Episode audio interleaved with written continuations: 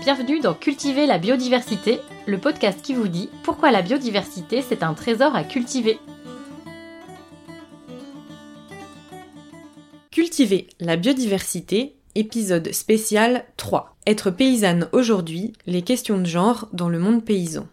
Dans cet épisode, on s'éloigne un peu du sujet habituel de notre podcast pour vous parler de quelque chose qui nous tient à cœur, et qui est la question de genre dans le monde agricole.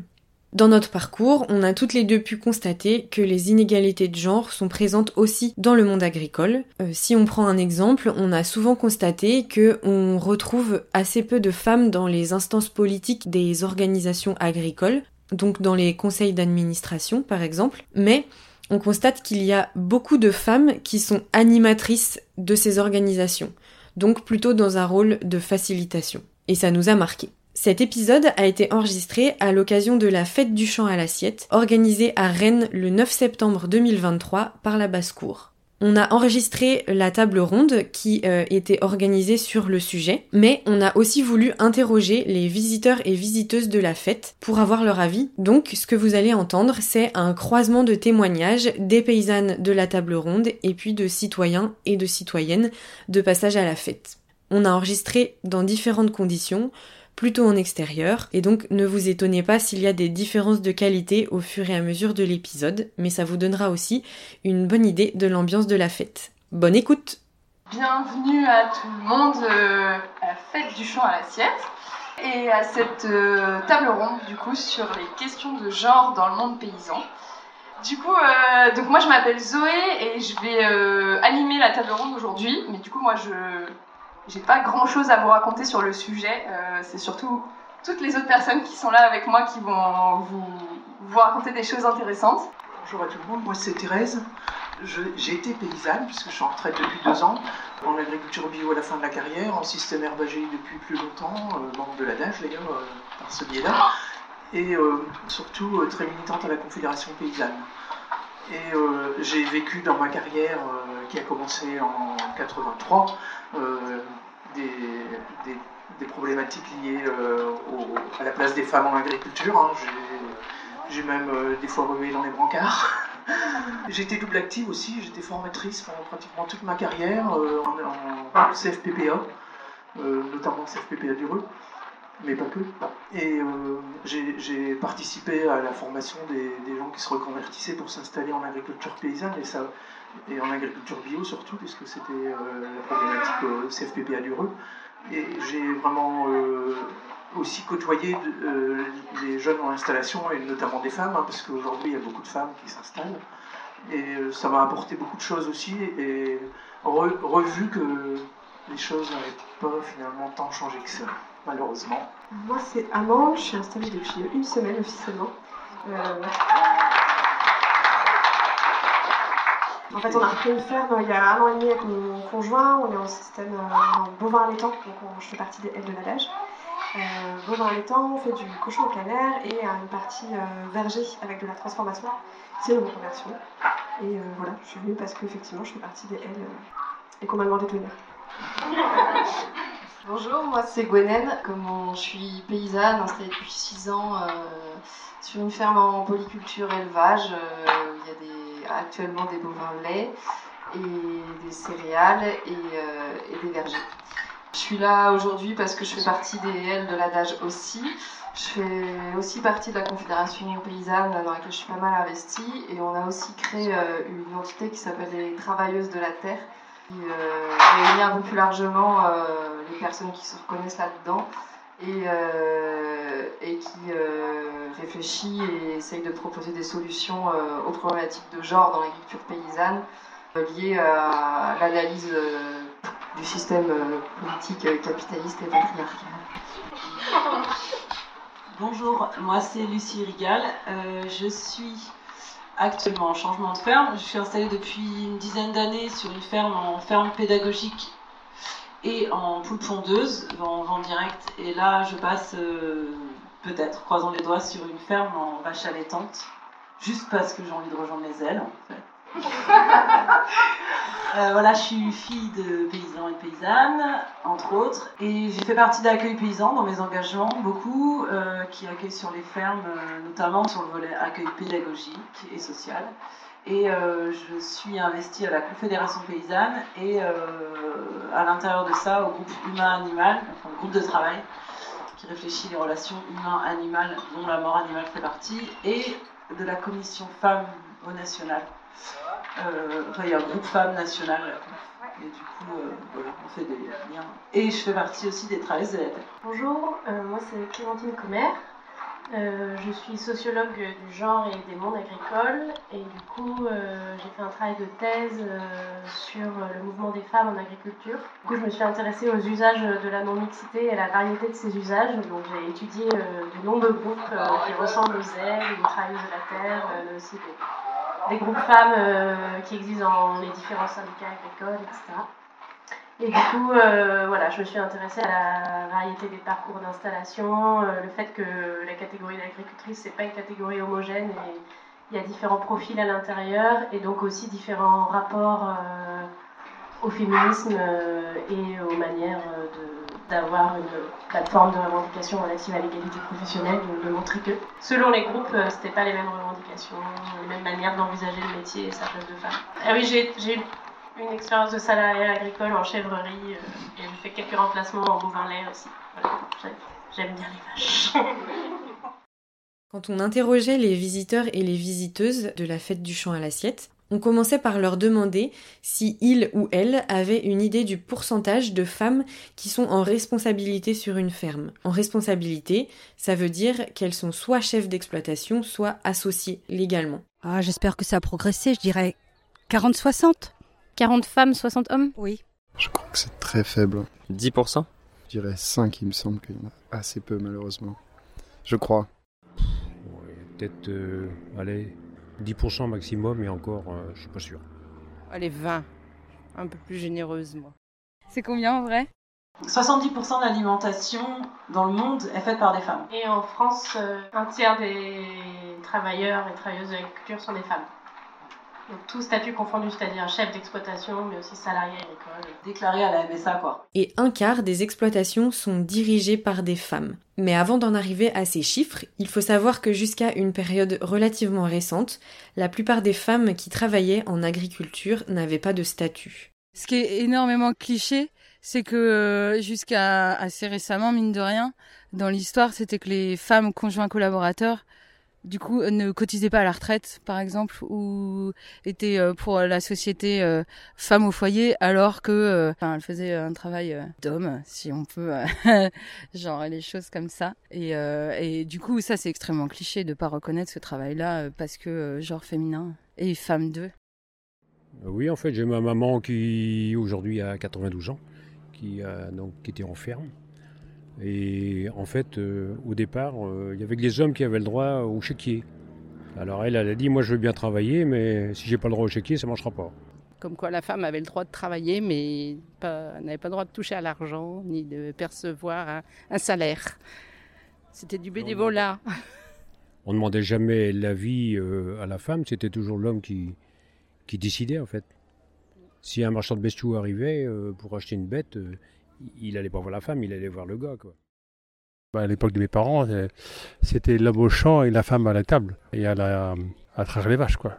Voilà.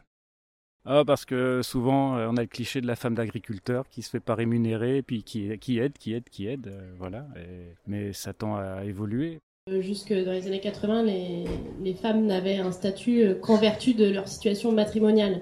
Donc c'est parce qu'elles étaient épouses d'eux qu'elles avaient euh, des droits à la sécurité sociale, mais en tant qu'épouses, donc pas en tant que travailleuses reconnues individuellement. Euh. Mais le, problème de la cotisation, c'est qu'il y avait, enfin, il y a quand même aussi un peu une aversion à la cotisation dans le milieu agricole. voilà, c'est payer pour avoir euh, des droits sociaux, c'était, c'est voilà, c'était pas dans les mentalités, et ça reste encore le nerf de la guerre.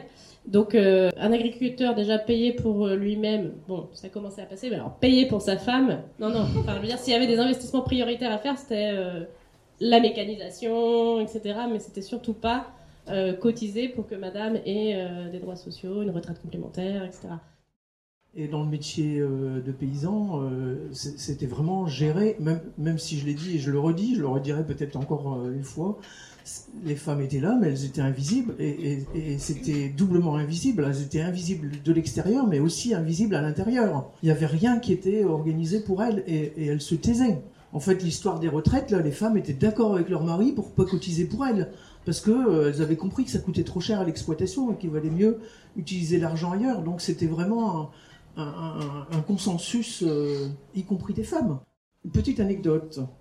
Il y a 30 ans, on a voulu créer un groupe. euh, on, faisait la comptabilité avec à la main quand j'ai démarré à la main et puis l'informatique est arrivée et on, était dans une association et ça se passait pas bien. On a voulu créer notre groupe euh, de, de compteurs avec nos, logiciels différents les, unes et les autres. C'était un groupe de cinq femmes dans, dans notre CUMA d'hommes donc.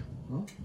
Et j'ai dit à mon mari, qui était administrateur, qui était même au bureau, est-ce qu'on pourrait envisager d'acheter du matériel? À l'époque, on n'avait pas chacun notre ordinateur chez nous, hein, c'était dans les années 80, vous voyez, euh, c'était le début. hein. Et donc, euh, je dis, est-ce qu'on peut envisager d'acheter euh, matériel en groupe à la CUMA? Alors, il me dit, bah oui, euh, oui, je vais en parler. Donc, réunion, et il revient, et, je lui dis, alors, c'est passé? Il me dit, ben non, il trouve que c'est trop important l'investissement. J'ai dit, ah bon? Ben merde Ils- sont pas gênés d'acheter un tracteur à 100 fois plus cher? Alors là, ça faisait pas un pli, hein, il n'y avait pas besoin de discuter longtemps. Il me dit, bah, va défendre le, le bout de gras. Je dis, ouais, d'accord, j'y vais. Bah, ça a été vite vu. Hein. On a acheté le matériel. Donc, euh, comment tout ça a évolué? Bah, Parce qu'il y a des femmes qui se sont battues, parce qu'elles se sont battues. je pense que si elles ne s'étaient pas euh, mises en mouvement, euh, justement, dans des groupes femmes ou à l'intérieur de leur syndicat, euh, je suis pas sûre que le droit aurait beaucoup évolué. Donc, il y a eu euh, tout un travail de fait euh, par les agricultrices et paysannes pour revendiquer un statut professionnel. Donc avec des premières moutures en 78-80 et puis ensuite au gré des décennies, euh, voilà, une acquisition de droits professionnels, mais aussi de droits, euh, par exemple en termes de congé maternité, il y avait un statut différencié pour les femmes agricultrices. Et donc il y a eu un alignement tendanciel sur euh, les droits au congé maternité euh, comme ce qui prévaut chez les salariés. Et donc, grâce au combat des paysannes, de nombreuses choses ont évolué, à la fois d'un point de vue légal, mais aussi dans les mentalités.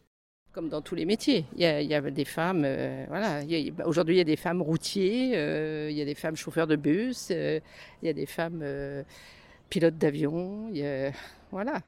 Moi, Je dirais que c'est peut-être moins physique avec les travaux, euh, la modernisation. C'est vrai que conduire un tracteur avec un engin derrière, c'est pas plus dur que de conduire une voiture. Là, je travaille dans une ferme et il y a principalement des femmes au final, en maraîchage. À la tête à l'est, on a Adèle qui élève des chèvres. Mais euh, ça va, elle a trouvé euh, un groupement. C'est pas, la... enfin, c'est pas la galère, bien sûr que si, c'est aussi la galère, mais pour d'autres raisons. pas pour des raisons de genre, on va dire. Moi, ma question suivante, c'était est-ce que le fait que enfin, les femmes qui sont présentes sur les exploitations agricoles, qui gèrent des exploitations agricoles, euh, qu'est-ce que leur présence, elle peut, elle peut permettre euh, Est-ce que ça permet des choses Est-ce que ça change quelque chose quand il y a des femmes? C'est récemment, quand les femmes ont commencé à s'installer leur nom, que les choses ont changé. Parce que quand une femme s'installe seule sur sa ferme, elle est bien obligée d'adapter plein de choses aux problématiques qu'elle va trouver, parce qu'elle ne peut pas euh, penser qu'il y aura quelqu'un qui viendra l'aider tous les jours. Donc euh, c'est que là que ça commence à changer. Et c'est donc très récent. Il y a quelque chose de l'ordre de ne pas être feignant, d'être fort, euh, d'être puissant sur une ferme et aussi des valeurs qui sont portées par le patriarcat le capitalisme, quoi, de force, valeur, rentabilité, d'avancer. Enfin, et du coup, la transformation peut-être de la pratique agricole sur les fermes avec l'arrivée des femmes. Donc là, c'est juste sur un point technique. Enfin, on a adapté en fait euh, les outils agricoles pour pas se casser le dos et donc du coup, euh, ça a euh, favorisé aussi la pratique des hommes à l'intérieur de ça. Moi, je suis arrivée sur des fermes, je faisais à 20 ans beaucoup de remplacements agricoles en, en vaches laitières notamment, et c'était beaucoup de remplacements de mecs qui avaient le dos pété, euh, qui avaient 35, 40 ans, 50, enfin, et qui étaient vraiment cassés en deux, quoi. Je parle pas moralement, mentalement, parce que c'était aussi le cas, mais c'était euh, physiquement, en tout cas, ils étaient cassés. Et en fait, le- l'outil agricole n'était pas adapté en fait euh, à tenir physiquement pour un homme à soulever des, des remorques à la main. Enfin voilà. Et nous, quand on arrive, bah, pour le coup, moi, je peux pas rivaliser non plus avec certains euh, sur la ferme à porter des sacs de 50 kilos, quoi. Donc du coup, bah, on, on essaye de réfléchir à des outils adaptés pour pas se casser le dos. Et en fait, bah, du coup, ils en profitent euh, maintenant euh, plus- très largement. Quoi. Pour moi, il y a aussi un truc important à, à signifier sur la place des femmes dans les fermes, c'est que l'immense majorité du travail domestique, du travail dit reproductif, donc c'est-à-dire faire les courses, le ménage, la bouffe, euh, euh, gérer les enfants, euh, prendre euh, rendez-vous chez le dentiste, ainsi de suite. Donc tout, le, tout ce travail reproductif et, domestique incombe très généralement aux femmes dans la société et, et je dirais presque encore plus sur les fermes où il y a une énorme perméabilité entre le privé et le professionnel. Et du coup, ce bon, travail domestique qui n'est pas valorisé, qui est invisibilisé la plupart du temps et non reconnu, mais c'est du temps de travail. Et du coup, clairement, euh, bah, en fait, quand on a ce temps de travail-là dans une journée qui fait 24 heures, on ne peut pas euh, mettre euh, le même temps de travail en face dans l'atelier productif qui a un mec qui est complètement déchargé de ces tâches-là. Donc, nécessairement, en fait, les femmes vont essayer de trouver des adaptations parce qu'en fait, avec cette, ce surcharge de travail domestique, en plus du travail productif, ben, en fait, on cherche à faire rentrer tout dans une même journée. Donc, euh, essayer de trouver de la plus-value. euh, Il y a plein de solutions euh, différentes qui sont mises en place. Mais souvent, c'est trouver de la plus-value via des labels type bio, via de la, vente directe. Ça va être d'adapter, faire un, investissement pour que la traite, au lieu d'y passer une heure et demie, on y passe qu'une heure, et ainsi de suite, pour juste faire rentrer toutes les heures de travail dans la journée. Euh, après, on, ira plus, on ira plus précisément sur cette, euh, sur ce volet-là euh, après, mais il y a une étude faite par Émilie Serpotian euh, en recherche action là qui a étudié du coup l'arrivée de femmes sur des fermes et qui montrait la transformation vers des directions agroécologiques quand les femmes arrivaient sur les fermes. Alors, il faut faire attention avec ce que, je viens de dire là, parce qu'on pourrait aller dans des biais essentialistes de, enfin voilà. Mais on va en revenir tout à l'heure euh, sur cette question. Mais en tout cas, il y a une transformation agroécologique euh, euh, due à l'arrivée de femmes sur les fermes étudiées. Je voulais juste effectivement être, d'accord avec toi sur le côté très viriliste en fait qu'on voit en agriculture. Moi, c'est un des trucs qui m'a choqué l'année dernière, c'est tout est dur. On a repris une ferme laitière, c'était un monsieur qui était tout seul sur sa ferme. Et euh, j'ai pleuré de rage sur des, trucs à la con à faire, où je bloque encore aujourd'hui parce que c'est dur et c'est vraiment, même pour les mecs, c'est rageant, il y a un côté, il faut bourriner quoi. Et du coup, le fait d'arriver en tant que femme, et je pense même plus généralement en tant que non issue du milieu agricole, parce qu'on arrive peut-être avec d'autres cadres, et on se dit, franchement, pourquoi est-ce qu'on se casse le dos, et pourquoi est-ce que, est-ce que ça va être aussi dur? Ça oblige, enfin, ça, ça, va vers des choses plus pratiques, plus fluides, et plus, bah, plus respectueuses aussi euh, du corps des paysans et des paysannes, à fortiori.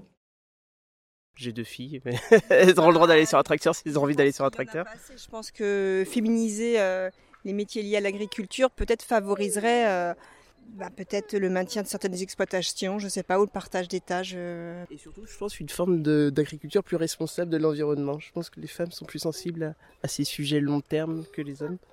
Et ce serait une façon justement de donner une nouvelle dimension à l'agriculture.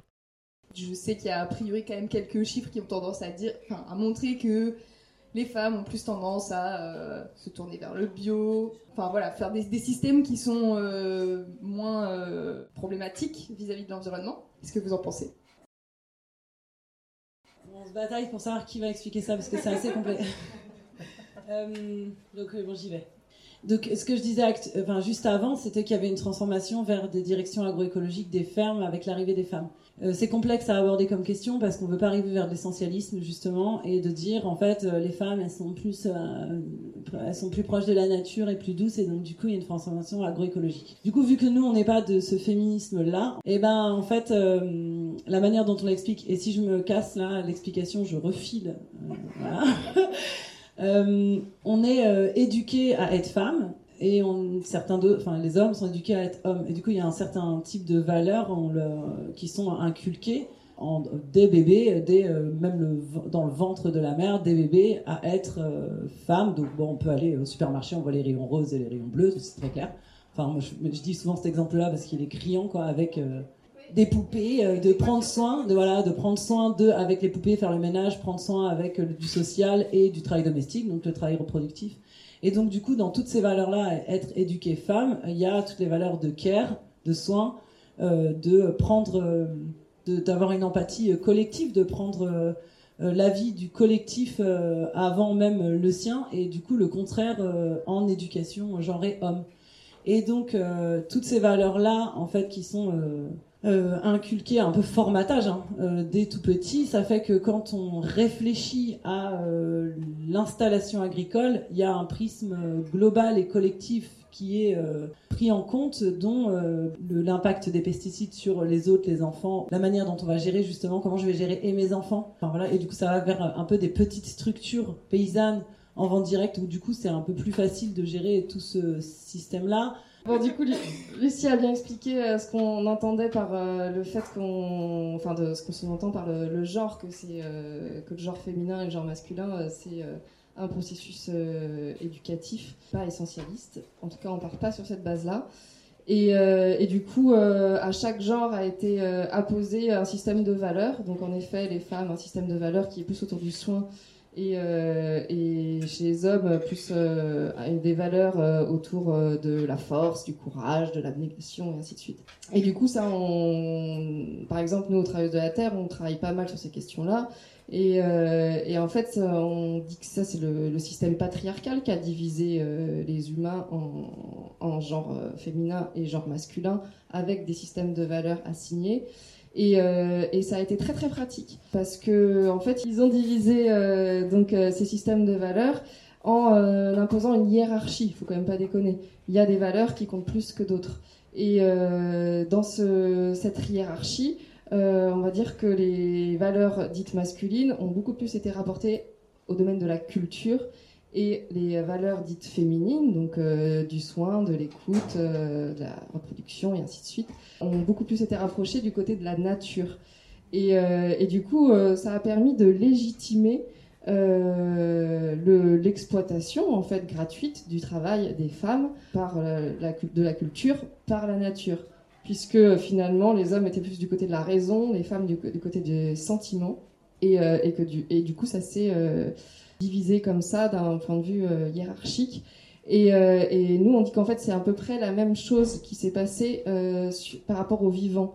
Il y a eu le même processus de considérer que le, vivant, la nature, on va dire en général, n'était pas capable de raisonner, n'était pas capable de défendre, et du coup, il fallait plutôt en prendre soin, etc.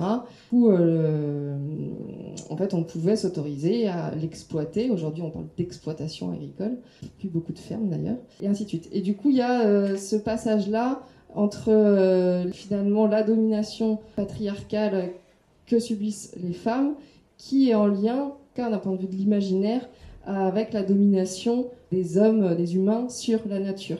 On peut le voir aussi avec euh, les, pauvres, euh, les suds, les nords, enfin, on peut le décliner plusieurs manières.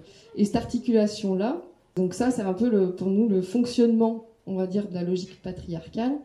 Et en fait, ce qui s'est passé récemment, on va dire pendant les Trente Glorieuses, c'est qu'il y a eu la promesse du monde capitaliste et industriel envers les femmes de dire on va vous libérer de votre astreinte, de votre travail domestique par la technologie, nous, cette force capitaliste, va pouvoir euh, vous libérer. Et en fait, ça a été l'énorme arnaque. Il n'y a pas eu du tout eu moins de travail. Pas du tout, du tout, du tout. Et, euh, et, du coup, il y a eu cette arnaque au moment des Trente Glorieuses qui a fait émerger des mouvements qu'on appelle aujourd'hui des mouvements écoféministes qui euh, ont articulé la critique du capitalisme et du patriarcat en disant que le capitalisme utilisait finalement le fonctionnement qu'avait instauré le patriarcat de l'exploitation de la nature par les humains, du bénéfice du travail gratuit des femmes par les hommes, euh, du bénéfice euh, du travail des Suds euh, vers les Nords, et ainsi de suite. Et pour en arriver à la question de base de pourquoi est-ce que les, femmes vont vers l'agroécologie, c'est aussi de se dire, bah, en fait, on se rend compte que comment ce système capitalo-patriarcal ne peut pas être une réponse, en fait. Ne peut absolument pas être une réponse pour nous, puisque finalement, on est exploité euh, en tant que femme par ce système-là, capitalo-patriarcal. Et du coup, bah, en fait, on va essayer d'en trouver des, solutions à l'extérieur, en fait, de ce système. Pour ça, le processus était un petit peu long, mais, euh, mais pour moi, ça explique euh, pas mal pourquoi est-ce qu'en fait, En fait, on croit plus aux arnaques du capitalisme, on croit plus à l'arnaque du, du, patriarcat, et qu'en fait, il faut qu'on trouve des solutions à l'extérieur. Et du coup, les solutions extérieures, c'est un renversement des valeurs de, des systèmes patriarcaux, et de dire, bah, en fait, le care, le prendre soin, et ainsi de suite, et ben en fait, c'est ça qu'on a envie de défendre, et c'est ça qui va sauver la planète, et c'est ça qu'on veut faire dans notre quotidien, c'est comme ça qu'on veut élever nos animaux, et ainsi de suite.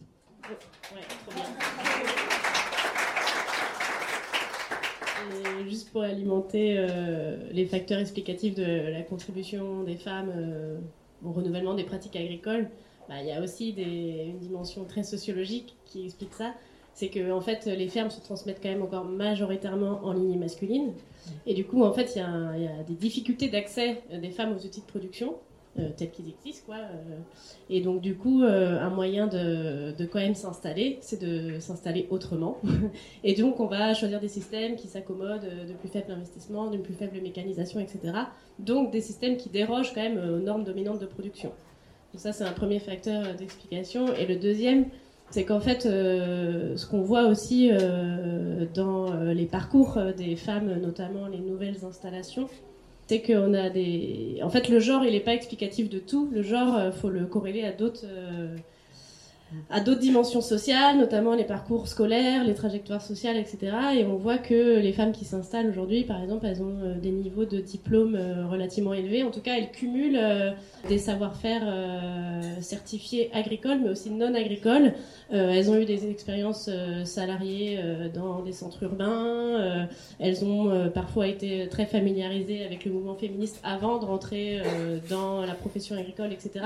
Donc elles importent aussi bah oui, des représentations sociales, un système de valeurs, euh, des, des, des, enjeux de définition féministe de leur métier, euh, une conception de, du travail aussi comme, euh, comme, comme, une dimension d'engagement politique qui contribue aussi à, se poser des questions sur comment on pratique le métier et comment on peut faire autrement. Et, et donc tout ça, ça, ça renouvelle les pratiques. Ouais, parce que par ailleurs, on s'arme de beaucoup plus de diplômes pour s'installer et de beaucoup plus d'expérience. On s'installe beaucoup plus tard.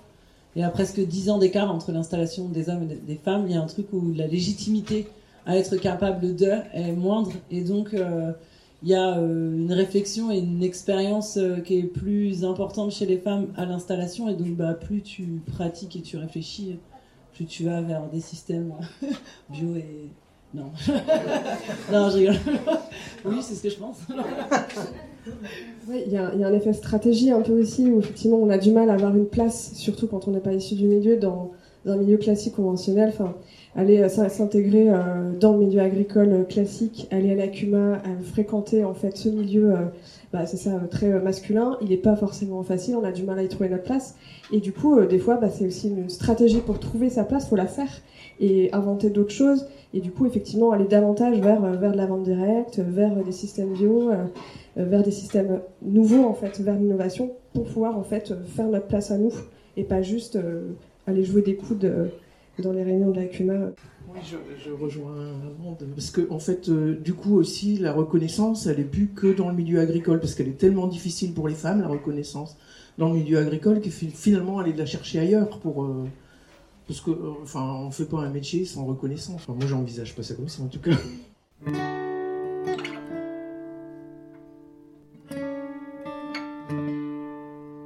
Malgré les évolutions, on l'a vu, les inégalités subsistent. Construction sociale, carrière construite au masculin, inégalités dans le travail reproductif, et ces inégalités sont souvent invisibilisées ou décrédibilisées quand les femmes et les minorités de genre les verbalisent. Alors pendant la fête du champ à l'assiette, on a demandé aux gens si voir une femme sur un tracteur, ça les choquait. Grave, ça me choque, on n'en voit pas sur un tracteur, ça n'existe pas, c'est comme euh, les œufs de Pâques, des fois on les trouve pas. Et ben en vrai, euh, je crois que j'en ai jamais vu, pourtant je suis quand même euh, pas dans l'amour et dans le pré par exemple Ça j'en ai déjà vu. Non, ça me choque pas, mais c'est vrai que c'est pas forcément. Enfin, c'est peut-être pas l'image d'épinal que je dirais que j'ai dans ma tête. Enfin, moi j'avais beaucoup d'agriculteurs dans ma famille, mais c'est vrai que je n'avais pas d'agricultrice. Parce que parce que c'est encore euh, vu comme un métier euh, bah, où justement faut être euh, fort, euh, faut être manuel, euh, il faut savoir manier des gros outils. donc c'est pas un métier de femme comme on imagine ce que représente la femme encore aujourd'hui dans notre société.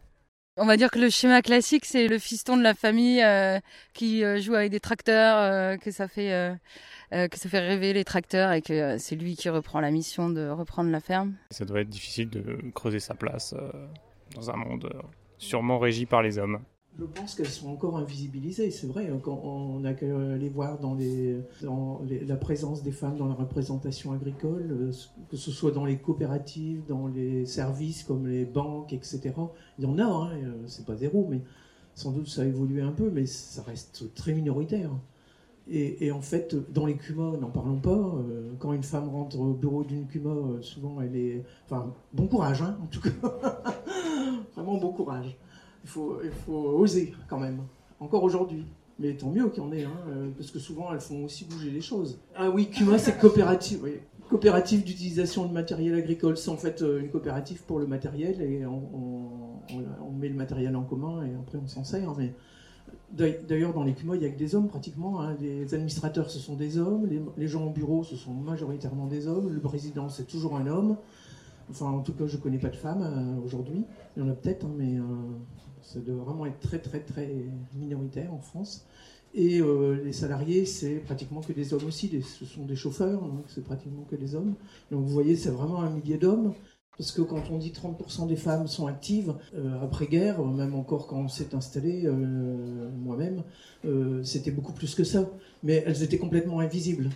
Elles, elles n'avaient pas de statut très majoritairement. Aujourd'hui, ça s'est quand même amélioré, mais il reste 20% des femmes qui n'ont pas de statut. Il y a sûrement des hommes qui n'ont pas de statut, ou de statut euh, qui leur permet de- d'accéder à, un, vrai métier, en fait, enfin, à, une reconnaissance en tout cas. Parce que quand on est conjoint de quelqu'un, mais qu'on travaille euh, toute la journée sur le, le boulot, euh, je vois pas pourquoi on n'aurait pas de statut. Mais en fait, c'est une réalité encore aujourd'hui. Il y a sûrement des hommes qui n'ont pas de statut, mais c'est beaucoup plus faible, le pourcentage. Suis pas sûre de mon chiffre, mais je crois que c'est plus de 50% quand même des femmes euh, installées qui ont le droit du congé maternité ne le prennent pas parce qu'il est quand même pas adapté à la situation euh, agricole. Sur les retraites, euh, je sais pas si vous savez à peu près la moyenne de, de retraite d'un paysan à l'heure actuelle, c'est autour de 850 euros. Et pour une paysanne, c'est les chiffres de cette année, parce qu'on a bossé un petit peu dessus, c'est 530. Ça- et ça, c'est lié au statut que les femmes n'avaient pas? En fait, les femmes ont très peu cotisé du fait qu'elles n'étaient pas euh, reconnues. Enfin, c'est comme si elles, j'ai dit invisibles, hein, c'est carrément ça. hein. Complètement invisibles. Pourtant, elles travaillaient euh, sans doute autant que les hommes. Peut-être plus même, parce que souvent, elles ont trois métiers hein. la ferme, les enfants et le ménage. J'ai l'impression qu'on a tous toutes un stock d'anecdotes euh, mais pff, énorme. euh, je crois que bah, Maud Bénézy, qui est la dessinatrice, enfin l'autrice de la BD qui apparaît derrière nous, euh, disait que les, femmes qu'elle a suivies euh, appelaient ça euh, les pépites. Nous, quand on se retrouve avec les, les euh, bah, en fait, en général, il y a toujours un moment d'échange sur la dernière qui t'est arrivée, quoi. Et notamment, on a un groupe signal WhatsApp pour échanger des infos. Et, et souvent, il y a des moments où, en fait, on, on vient de se prendre un, vent monstrueux ou euh, un acte de sexisme énorme et, de rage. On va le partager avec les autres qui vont comprendre, en fait, euh, toutes les répercussions que, que ça. Et, et oui, l'invisibilité, elle est. euh, elle est encore énorme. Moi, une anecdote principale, je me suis installée avec mon conjoint. On était deux installations différentes à la chambre d'agriculture. Et à un moment donné, je me suis rendu compte que j'arrivais pas à suivre euh, les démarches à l'installation, euh, j'y arrivais pas. Et en fait, on me suis rendu compte que depuis euh, plusieurs mois, toutes les infos concernant mon installation étaient envoyées sur la boîte mail de mon conjoint. Ah, bon, bah comment est-ce qu'on peut suivre quelque chose? Bah, C'est une anecdote, je sais pas s'il y en a qui, veulent en dire. Ouais, bah là, moi, il y a deux personnes qui sont installées en, en ERL sur ma ferme et euh, elle me disait l'autre jour Ah, euh, j'ai toujours pas les codes pour aller sur notre compte. Donc, c'est un mec et une nana. Et du coup, elle était toujours pas les codes. Et, elle a mis, euh, là, ça fait deux ans qu'ils sont installés, quoi. Et elle a toujours pas les. Un code perso, elle doit emprunter les codes de son associé pour pouvoir aller sur les comptes en banque. Et là, j'ai réalisé que moi, j'ai fait ça pendant presque huit ans. parce que euh, je recevais pas mes codes, j'avais beau le demander. Enfin, du coup, c'était toujours, euh, je devais noter pour aller sur mon propre compte en banque de ARL, je devais noter Pierrick Rigal. Et, et du coup, on a acté, en fait, nous, on vit, on a que des mecs pro-féministes là avec nous à s'installer, à vivre, etc. Et donc, du coup, on, essaie de transformer collectivement un peu nos fermes. Et on s'est rendu compte qu'à chaque fois que j'allais euh, acheter du matériel agricole, ou alors quand les entre, enfin, le TA, l'entreprise de travaux agricoles arrivait sur la ferme, les chauffeurs, ils s'adressaient, euh, s'il y avait mon frère et moi, ils s'adressaient que à mon frère. Et moi, j'étais comme ça, à côté, et que des fois, se, ils, même, ils s'adressaient au père de mon fils qui était animateur euh, sportif. et du coup, euh, et moi, il disait, bah alors, t'as combien de poules et tout? Et du coup, et lui, il était en mode, euh, moi, je ne sais pas. Et moi, je répondais à la question, quand même, clairement, hein. je répondais. Et puis il faisait ah ouais, enfin, et il répondait, il communiquait quand même avec le, le mec qui était à côté de moi. C'était euh, même malaisant pour lui parce qu'il y avait un truc où je vais pas parler à ta femme, ce serait euh, te, enfin il y avait un peu un truc en mode, il était gêné, il n'arrivait pas, je lui répondais et ça arrive régulièrement ce genre de, de, cas quoi. Euh, du coup on a dit avec mon frère bon bah pour les médias, pour les entrepreneurs agricoles, pour machin, on donne ton numéro, c'est toi qui y vas. Et tu vas toute seule parce que les médias, les, mais sur médias, sur médias, sur médias, disaient la ferme de Pierrick et sa sœur, la ferme de Pierrick et sa sœur, la ferme. Alors je suis pas la femme d'eux, mais je suis la sœur d'eux. Et du coup je suis là, putain, on a fait exprès de s'installer, genre euh, pas en conjoint, je suis quand même la sœur.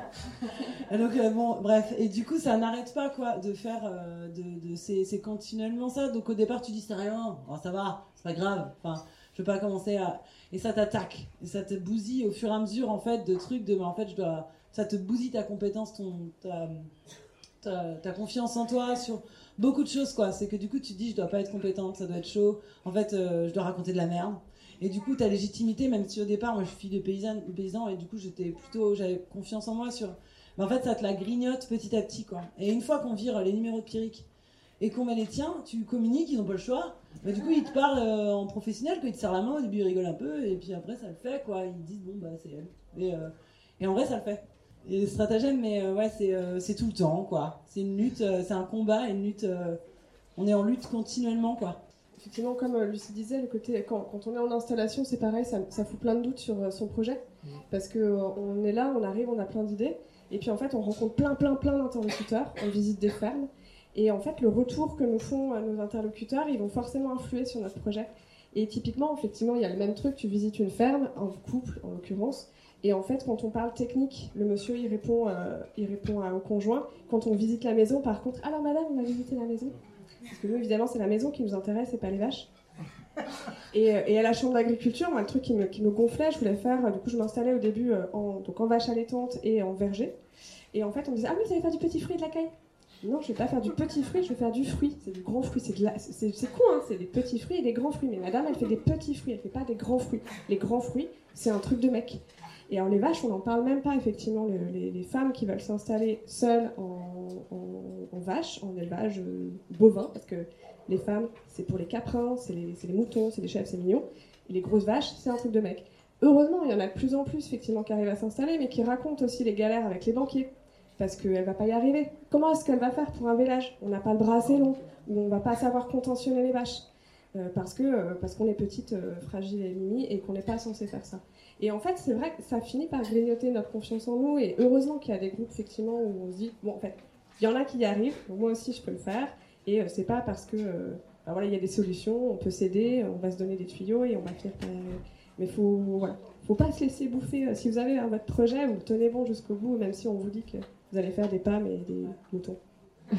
Je suis complètement d'accord avec ce que tu dis, Amande. Et, je pense que les groupes, euh, notamment les L, ça nous a toutes aidés euh, aussi euh, sur ce truc de confiance en nous. En fait, ça, grignote. On est attaqué de partout. Les portes, elles sont énormément ouvertes pour qu'on se tire de ce métier.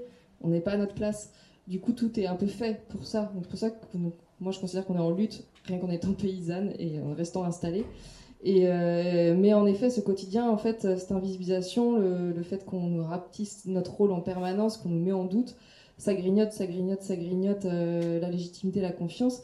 Et les groupes euh, auxquels on, fait partie, moi je me rappelle, un des premiers trucs qu'on s'est rendu compte, c'est qu'on était tout arrivé avec des problématiques qu'on pensait personnelles de je suis pas assez douée pour ça, je suis, je nulle là-dessus, en fait c'est peut-être pas ça, pour se rendre compte qu'en fait toutes, on était concernés par les mêmes préoccupations, Et du coup, à un moment donné, on se dit, bah, si c'est tout, on est concerné, c'est peut-être que le problème, c'est pas de nous juste toutes seules, c'est peut-être un problème systémique. Et là, on commence à avoir prise sur quelque chose.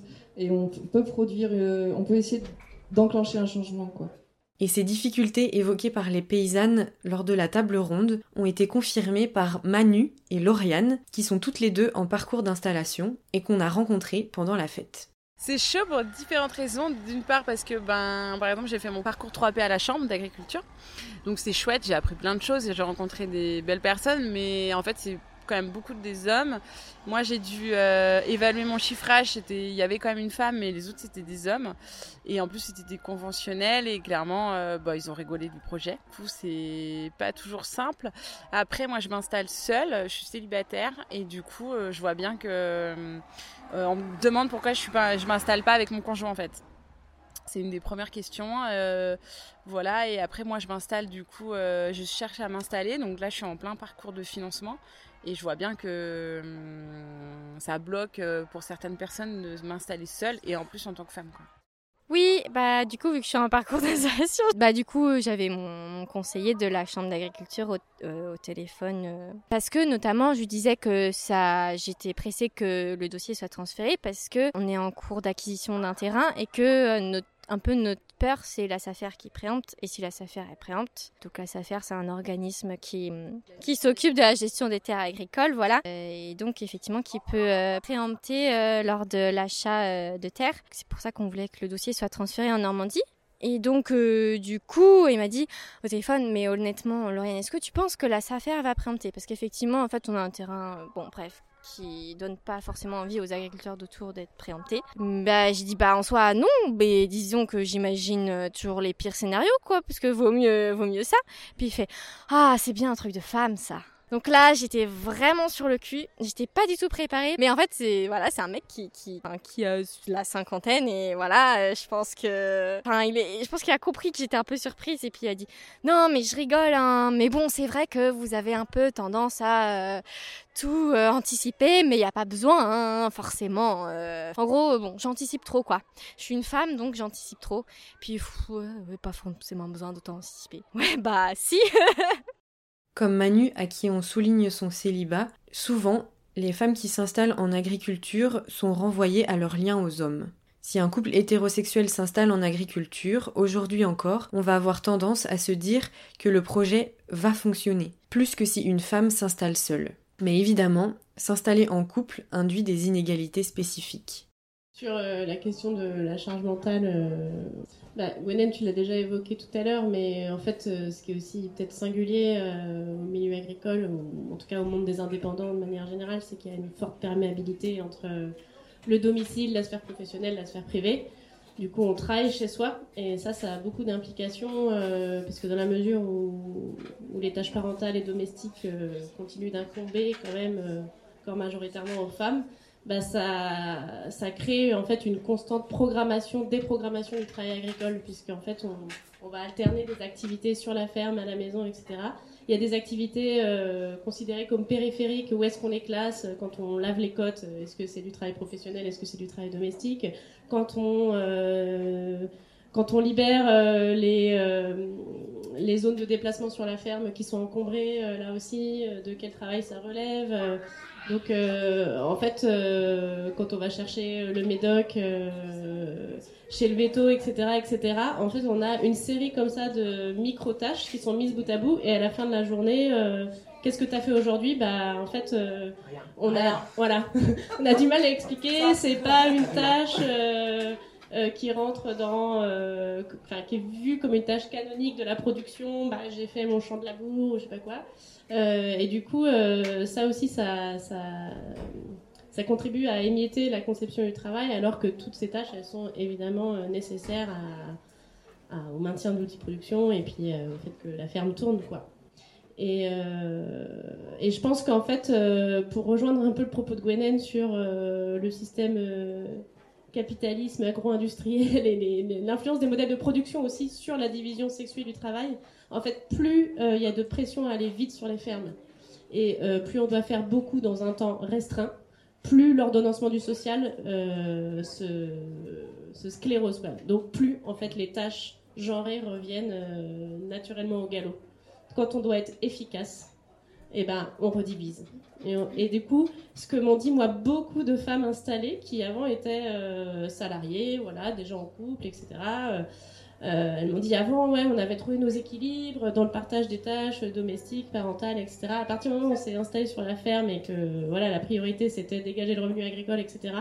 Ça a redivisé complètement les espaces, euh, du dedans, du dehors, euh, du productif, du reproductif, etc. Et euh, parce que aussi il y a, cette logique de rentabilité qui fait qu'on peut, en fait, désapprendre nos rôles sociaux, ça suppose du temps. Sur ce truc du temps, je te rejoindrai. c'est aussi, on est beaucoup, surtout à l'install, on fait tout dans l'urgence. Du coup, il n'y a pas le temps d'apprendre qu'il faut faire. Donc, dégenrer les tâches, ça passera peut-être dans 5 ou 6 ans, on verra. Et, euh, et en fait, un des trucs qu'on fait, euh, nous, avec les L, c'est qu'on intervient en milieu scolaire sur les questions de genre en agriculture. Et euh, une des choses dont on s'est rendu compte très rapidement en intervenant en milieu scolaire, c'est que en fait toute la partie technique de l'agricole était appris en général pendant les périodes de stage et pas dispensée par les centres de formation. Et du coup, c'est laissé au bon vouloir des maîtres et maîtresses de stage d'apprendre ce qu'ils veulent faire apprendre. Et en général, les mecs montent sur des tracteurs, les, filles non. Très majoritairement. Il y a des exceptions, heureusement. Peut-être ça a évolué un peu, c'est cool. Du coup, ça fait, et on l'a fait remonter, et il y a des choses qui avancent aussi euh, dans les centres de formation. Du coup, on a posé le constat euh, que, en fait, à diplôme égal, les compétences acquises étaient inégales hommes et femmes déjà. Du coup, euh, sachant que c'est pas proposé par la formation, sachant qu'en général, dans la transmission familiale, on apprend en général plus aux petits garçons à bricoler qu'aux petites filles, ça fait qu'on arrive à la- à l'installation avec une différence de compétences techniques qui est évidemment là. Du coup, cette différence de compétences techniques, elle fait que s'il faut qu'on fasse un mur en parpaing parce qu'il y a un truc qui s'est euh, cassé la figure, s'il faut qu'on aille euh, faire un point de soudure parce que le machin a lâché et tout ça, et ben en fait, il faut apprendre à souder, il faut apprendre à faire un peu de maçonnerie, il faut apprendre à utiliser les outils et ainsi de suite. Et du coup, ça, ça demande du temps. Et vu qu'on est sous pression en permanence de rentabilité parce qu'on est dans un système de productivité, euh, même en essayant d'être le plus alternatif possible en termes d'agriculture, on est soumis à cette pression-là. Et en fait, le temps, on a beaucoup de mal à le dégager pour euh, te former et le réclamer. C'est compliqué aussi au sein des euh, collectifs de travail, que ce soit en couple ou non en couple, de dire en fait là il faut qu'on pose en priorité. Alors qu'il y a le foin, alors que machin. Non, il faut qu'on prenne une demi-journée pour que tu m'apprennes à souder parce qu'en fait, sinon je pourrais jamais m'autonomiser. Et puis on va continuer comme ça et comme ça. En fait, c'est hyper compliqué de revendiquer euh, ces, temps et ces espaces de formation là. Il y avait ça et c'est vrai que nous, souvent, c'est un truc qu'on essaye de parler de plus en plus par rapport à la à travail domestique, travail euh, productif. C'est de pas parler de temps de travail, mais parler de temps de loisirs disponible en fait. En fait, euh, à la fin de la journée ou à la fin de la semaine, combien de temps de loisirs disponibles il reste à chacun, chacune Et ben en fait, en général, c'est souvent assez proche, c'est-à-dire pas grand-chose. Et du coup, ça permet aussi de visibiliser le fait que le travail domestique euh, fait partie du, travail.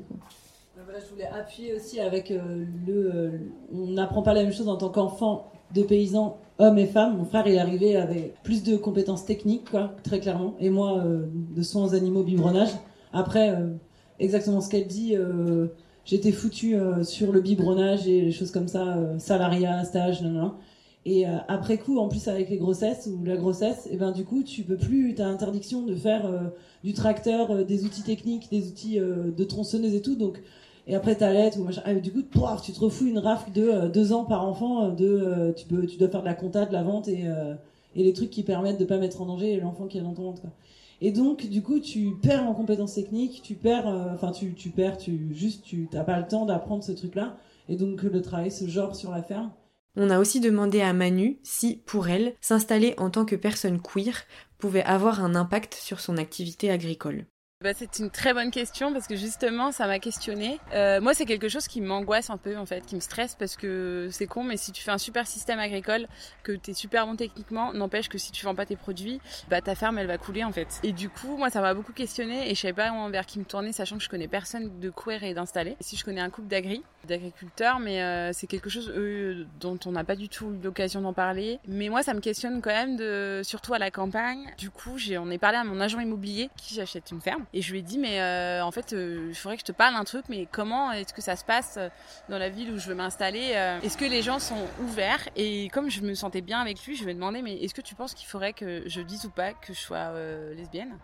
Et euh, du coup, je me suis sentie hyper con d'ailleurs d'avoir ce type de questionnement. Mais je dis, mais moi, si je vends pas mes produits, euh, comme je cumule pas mal de choses qui peuvent rendre encore plus difficile l'installation, le fait d'être une femme qui s'installe seule, le fait d'être en bio dans une ferme extensive avec des process qui sont différents de la norme, notamment des agneaux d'herbe, pas du tout élevé en bergerie et développer un système euh, de port plein air. Cumule déjà beaucoup fait d'être lesbienne, bah, je me dis que ça fait, ça commence à faire beaucoup et ça peut faire une charge déjà sur les épaules et, euh, ça m'inquiétait. Donc euh, j'en ai parlé donc à cet agent immobilier et il m'a dit mais en même temps est-ce que vous avez envie de vendre à ce type de personnes qui n'accepteraient pas que vous soyez lesbienne et donc c'est là où je me suis dit ah ouais t'as raison.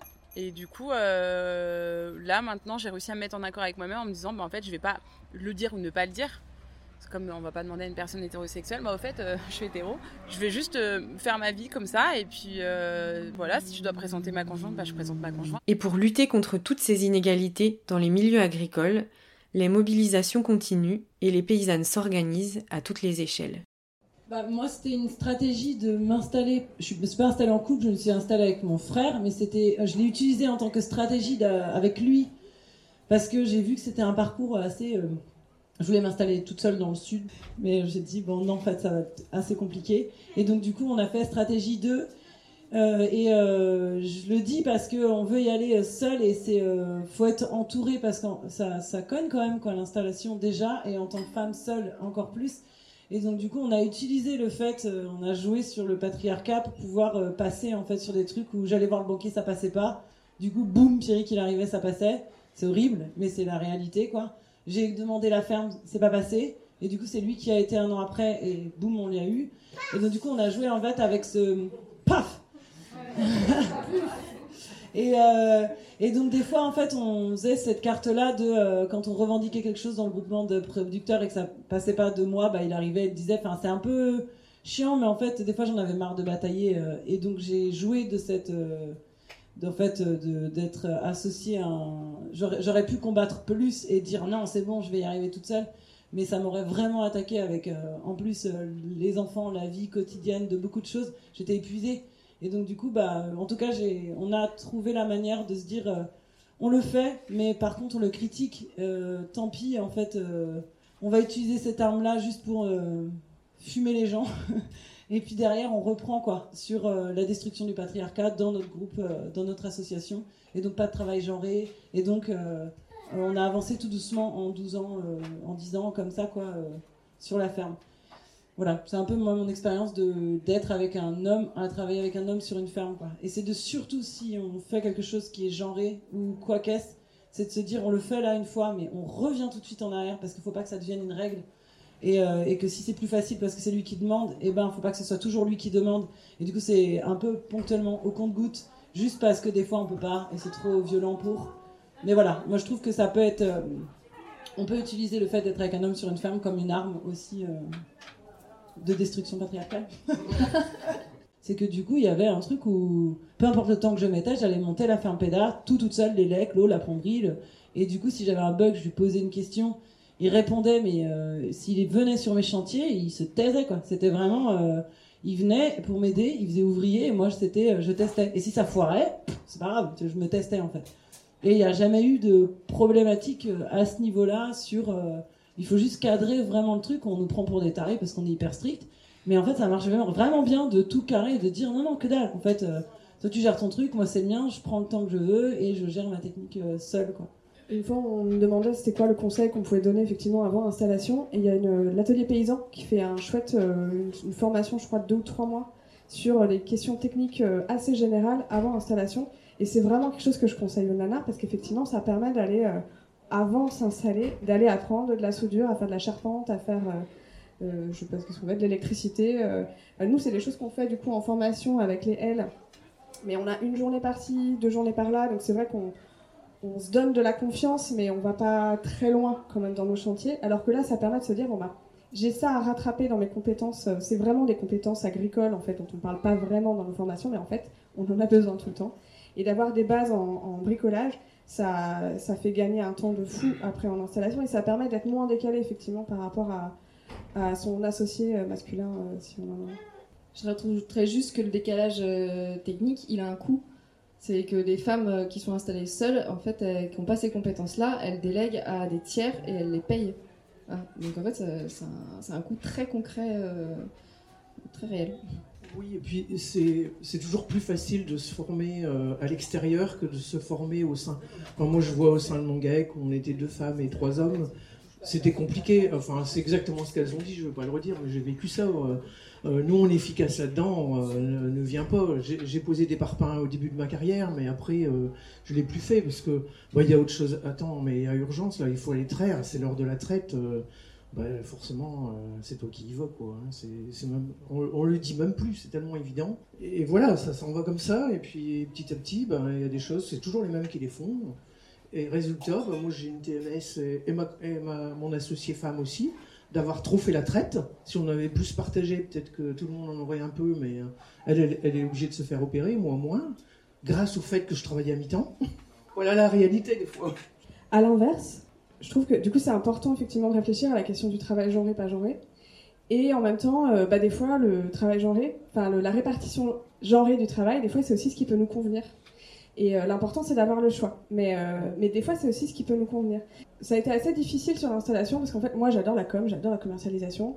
Et euh, je peux passer des heures dessus, ça me pose aucun problème. Mais c'est vrai que du coup ça me faisait chier parce que c'était moi qui le faisais et que en fait c'était le boulot de femme et que temps euh, monsieur il était sur le tracteur. Et ça m'a bouffé un moment, parce qu'en plus on avait ce truc de il faut être efficace. Donc du coup, bah, on utilise chacun nos compétences. Mais pour Damien, c'était relou aussi parce qu'il se tapait les tâches pas marrantes. Et, euh, et en fait, je trouve que l'important, c'est qu'on mette le doigt sur euh, qu'est-ce qu'on a vraiment envie de faire, comment est-ce qu'on veut partager le travail, euh, et qu'est-ce qu'on a envie de... Enfin, comment on se partage les tâches ingrates et comment on se partage les tâches sympas? Et comment, effectivement, on est un peu interchangeable, comment on apprend quand même ensemble. Mais sans se mettre la rate au courbouillon, si on aime aussi... biberonner les veaux et que monsieur il adore le tracteur, peut-être que des fois, et que nous on déteste, bah, peut-être qu'il ne faut pas se poser de questions. On a une, collègue au elle, elle déteste le tracteur. Et bah du coup elle délègue. Mais du coup elle dit c'est pas parce que je sais pas faire, c'est parce que je délègue parce que j'aime. Enfin je délègue parce que j'aime pas ça. Et, et c'est aussi important de dire euh, c'est pas parce que euh, c'est un choix aussi euh, technique que je fais. Ça c'est un truc que je fais faire. Pendant cet épisode, les paysannes de la table ronde ont plusieurs fois mentionné des groupes dont elles font partie, et notamment le groupe des L. C'est un groupe de femmes au sein de l'association Adage Ille-et-Vilaine qui accompagne des éleveurs et des éleveuses dans la mise en place de systèmes herbagés. Le groupe des L a récemment publié un clip qui s'appelle L'invisible gronde pour partager leur vécu. Euh, L'idée du clip, il est arrivé parce que ça faisait déjà quelques années qu'on se retrouvait euh, entre nous, là, au groupe des L, et qu'on avançait, qu'on prenait conscience de nos statuts, de ce que ça permettait, de ce que ça nous astreignait, et ainsi de suite. Et qu'en fait, on a eu envie de le partager, et aussi à nos associés, à nos collègues, à nos amis.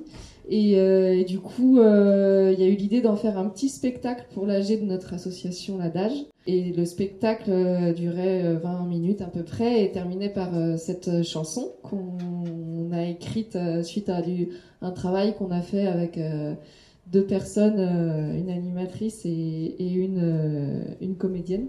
Et du coup, euh, on l'a joué.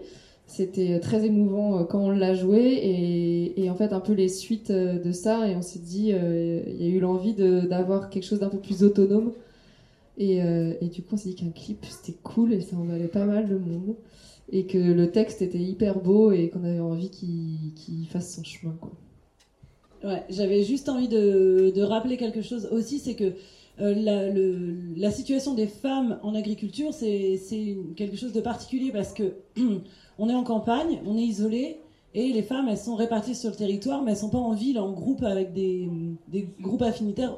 Elles sont pas entourées forcément d'une bande de copines au, plus large, euh, enfin autour de chez elles. Nous, en Ille-et-Vilaine, on est plein parce qu'on est un département très peuplé et que nous, on est une grosse vague aussi de militantes, anarchistes et euh, féministes à s'être installées en agriculture.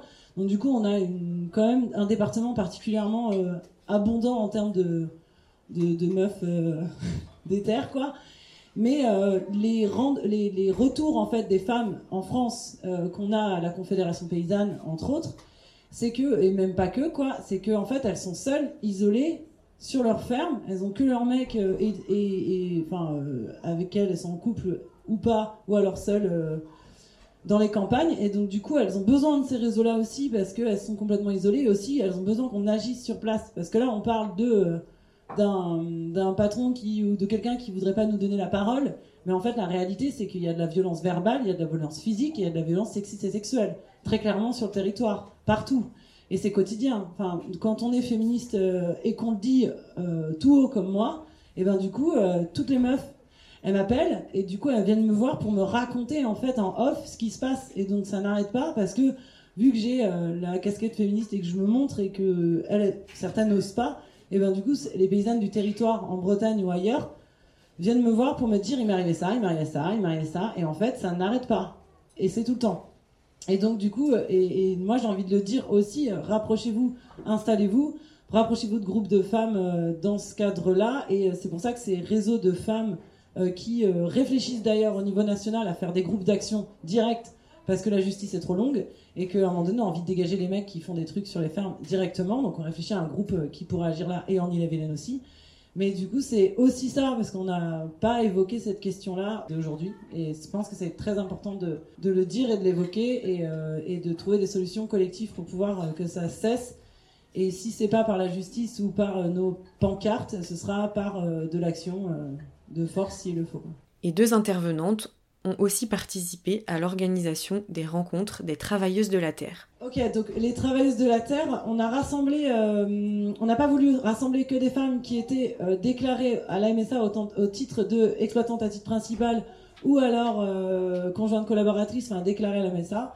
On a voulu rassembler aussi les salariés, euh, les femmes qui étaient paysannes vivrières et et aussi les bûcheronnes et les travailleuses de la mer, mais on n'avait pas.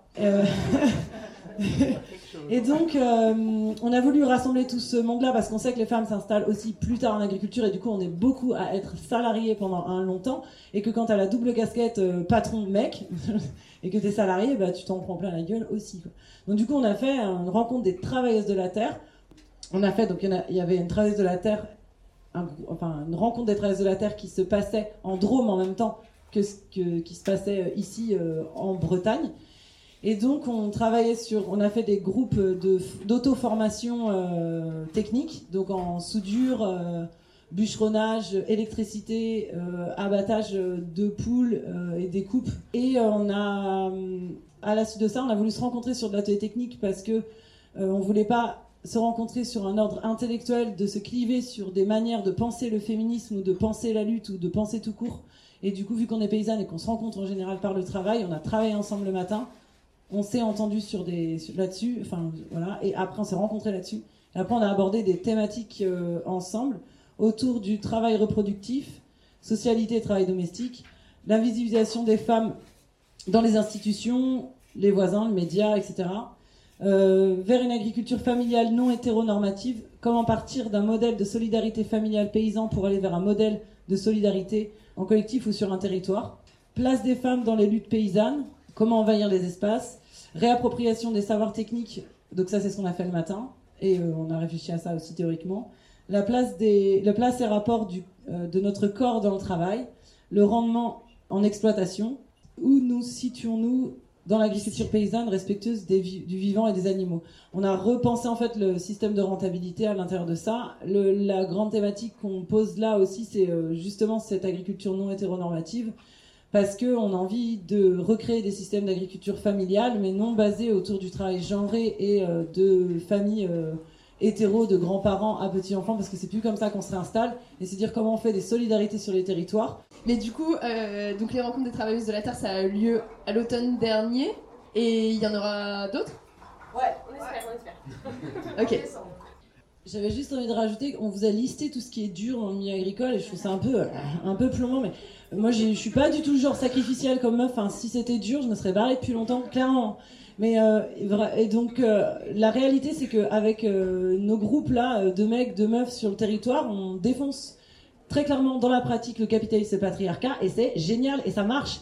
C'est que du coup, on est bien sur nos fermes, on se marre tout le temps, et dès que quelqu'un nous fait chier, on, met, on se met en action. Donc ça, ça fonctionne vraiment, et on est super heureuse avec nos animaux sur nos territoires. C'est vraiment chouette, c'est que c'est- ça veut dire en fait que ce qu'on dit, c'est pas déconnant, c'est super.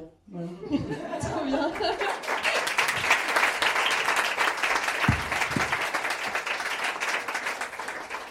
Merci pour ce mot de la fin euh, très positif. Voilà, merci beaucoup à toutes nos intervenantes. Merci beaucoup aux paysannes qui ont participé à la table ronde. Merci à Nadine, Jacques, Cécilia, Hélène, Guillaume, Gaëtan, Rémi, Alexandre, Catherine, Laurent, Brigitte, Jean-Luc, Vincent, Servane, Lauriane, Manu, d'avoir bien voulu répondre à nos questions. Merci beaucoup à Zoé pour l'animation de la table ronde et pour son aide précieuse à la réalisation de cet épisode. Et enfin, merci à Estelle pour l'enregistrement des micro-trottoirs. On espère que cet épisode vous a plu. Comme d'habitude, n'hésitez pas à nous envoyer vos remarques ou vos questions sur les réseaux sociaux. On est sur LinkedIn, Instagram et Facebook ou par mail. On vous met notre adresse mail dans la description. À bientôt pour un nouvel épisode de Cultiver la biodiversité.